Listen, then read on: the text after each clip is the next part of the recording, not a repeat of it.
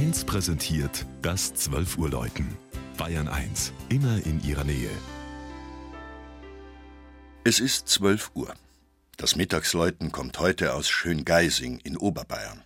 Jörg Haller hat das Dorf im Landkreis Fürstenfeldbruck besucht.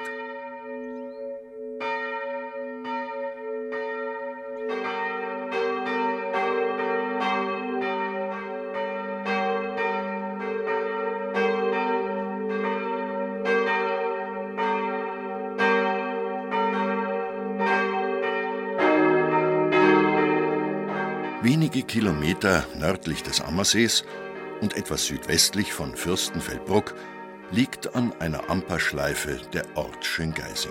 Die rund 1900 Einwohner der Gemeinde leben in einer malerischen Landschaft zwischen eiszeitlichen Moränenhügeln, von denen aus sie einen wunderbaren Blick auf die Alpenkette genießen können.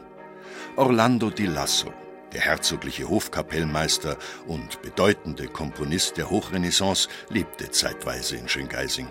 An ihn erinnert das heutige Ortswappen. Es nimmt auch Bezug auf die engen Verbindungen zum Kloster Fürstenfeld, in dessen Hofmark das Dorf bis 1803 lag. Die Schöngeisinger feierten 2013 das seltene Jubiläum der ersten urkundlichen Erwähnung vor 1250 Jahren, denn der adelige Reginpert aus dem Geschlecht der Huosi stiftete 763 dem Kloster Scharnitz seine in Kisingas gelegenen Güter. Erst in der frühen Neuzeit erhielt der Ort die Namenserweiterung zu Schöngeising. Die Besiedelungsgeschichte reicht aber bis in die Jungsteinzeit zurück. Und die Römer errichteten an der Flussinsel in der Amper eine Holzbrücke, deren Pfähle in das erste Jahrhundert datieren. Am Ortsrand steht die Johannes dem Täufer geweihte katholische Pfarrkirche. Zwischen 1683 und 1699 wurde sie anstelle einer schon im 10. Jahrhundert belegten Vorgängerkirche errichtet. Der barocke Saalbau mit seinem lichtdurchfluteten, kaum eingezogenen Chor und der Doppelempore wurde 1861 im neugotischen Stil umgestaltet.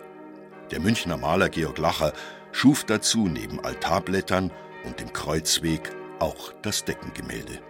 Die barocken Figuren und der Hochaltar aus dem aufgelösten Kloster Taxa verblieben, und so zeigt sich die prächtig renovierte Schöngeisinger Kirche heute in einer gelungenen Stilmischung mit ausgezeichneten Werken der Kirchenkunst.